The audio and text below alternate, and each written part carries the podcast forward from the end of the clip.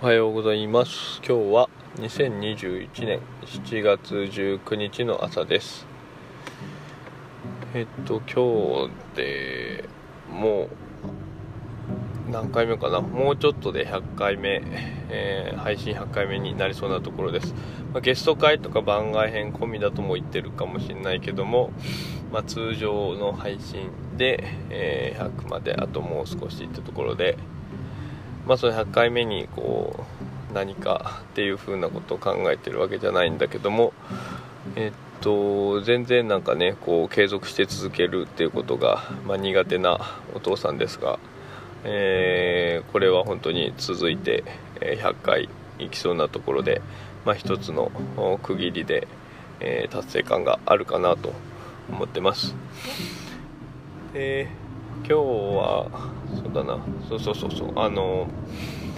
えー、みっちゃん、えー、みっちゃんがね本当にご飯を食べないと。いうのがちょっと最近のずっとお父さんとお母さんの悩みだったんだよね、まあ、今もなんであんまりもうご飯よりも遊びとかっていう風な感じみたいだからもう本当にちょっとしか食べずに。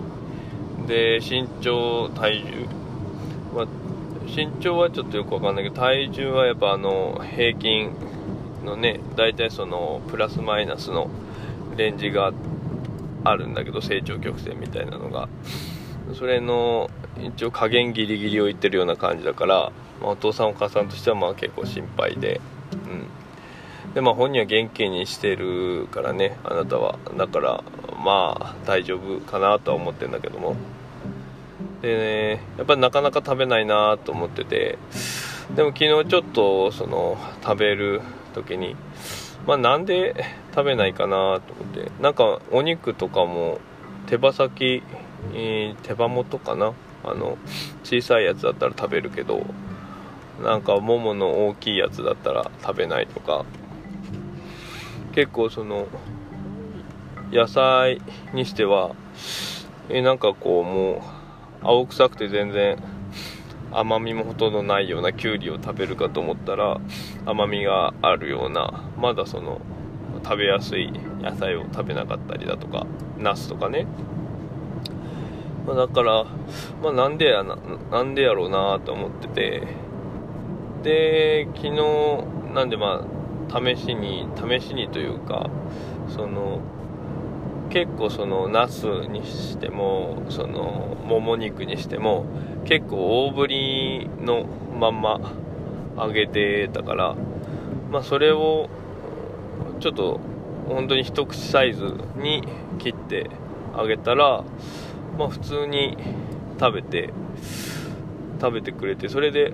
えー、しかもその普通に今まで全然食べなかったのにナスもそのお肉も美味しい美味しいって言って昨日はもう本当に全部食べてしまったんだよね。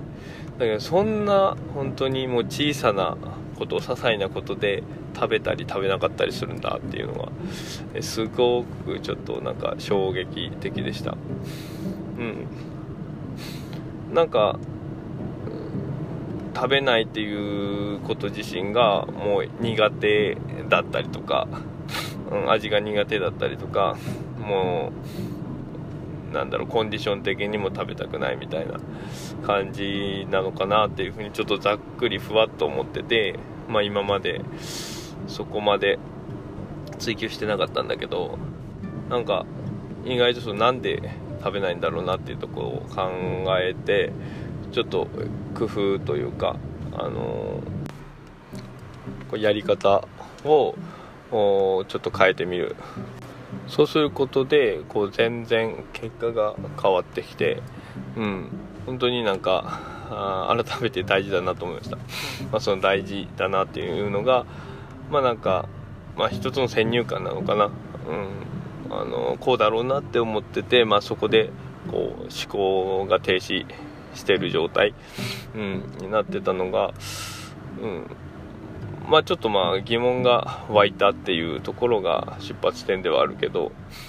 まあそれにしてもなんで食べないかっていうところがまあそれこそその